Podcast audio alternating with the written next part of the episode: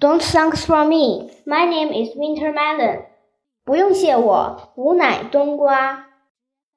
痛苦的分娩。自从虎皮猫枕上了养心的花瓣枕头，它产前的综合症就慢慢的消失了。什么焦虑、暴躁、忧郁，在它身上统统荡然无存。它又开始变得从容优雅、心平气和。它安心的等待着肚子里小生命出生的那一天。几天，虎皮猫枕着花瓣枕头睡得特别香，一般到中午才会醒来。可是今天，它很早就醒了，在我身旁翻来覆去。宝贝儿，你不舒服吗？我的肚子，我想我快要生了啊！你等一等，我从暖房里跳出来，把杜真子准备好的消毒纱布放进暖房，然后就静静的等待着。现在是什么时辰了？我一般都是根据天色来估计早晚的，可是洞口已经被白色的浓雾封锁了，外面一切都看不见。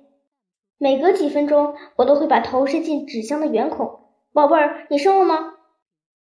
虎皮猫总是有气无力的回答：“没有。”快了！我像热锅上的蚂蚁，围着纸箱走来走去。又过了几分钟，我再次问道：“宝贝儿，你生了吗？”还没有。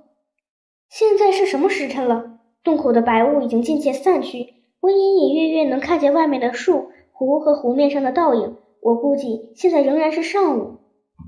这时，我听到了虎皮猫的呻吟声：“宝贝儿，你是不是生了？”我生不下来，亲爱的，你别急。我不急，你也别急，慢慢生。我嘴上说不急，暗地里却心急如焚。我原来不知道，猫妈妈生小猫时原来这么痛苦，会受这么多的磨难。想当初，我妈妈生我的时候也一定是如此。可我对这些一无所知。等我的孩子们出生以后，我一定要把他们妈妈生他们时的痛苦情形详详细细的告诉他们，让他们永远记住，他们的生日就是妈妈的受难日。山洞外的景物越来越清晰，雾气已经渐渐散尽。我想，现在已经到了中午。我问虎皮猫要不要吃点猫饼干，虎皮猫并没有回答我。宝贝儿，你怎么了？你睡着了吗？亲爱的，我生了！生出来了！我要当爸爸了。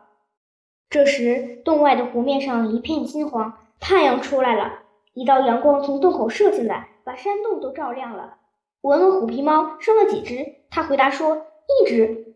怎么才一只呢？俗话说猫三狗四，虎皮猫至少生生三个宝宝呀。唉，一只就一只吧。我问虎皮猫这个孩子长什么样？虎皮猫在纸箱里回答：大头，胖脸。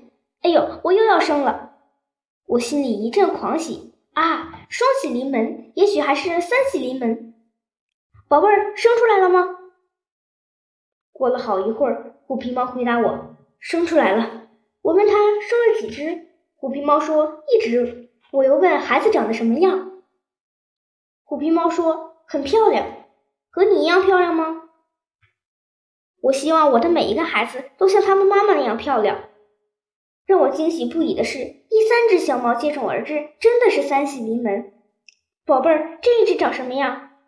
虎皮猫说：“挺机灵的。”我以为虎皮猫生完了，可它说还没生完，肚子里好像还有。我又像是热锅上的蚂蚁，急得围着纸箱走来走去，走几步就凑到纸箱上的圆孔往里面瞅一瞅。纸箱里面的情景看不清楚，我只觉得虎皮猫并没有安静的躺着，而是在忙来忙去。宝贝儿，你在干什么呢？我在舔干净小宝宝身上的胎膜。虎皮猫的声音十分虚弱。我要把每个小宝宝都舔得干干净净的。留在虎皮猫肚子里的小猫，把虎皮猫折磨得死去活来，从下午到晚上也没有生下来。我心如刀绞，真不忍心看着心爱的虎皮猫受如此的折磨。如果可以，我真愿意替虎皮猫承受这份痛苦。深夜，虎皮猫终于把肚子里的最后一只小猫生了出来。这时，它已经耗尽了最后一丝力气。Finish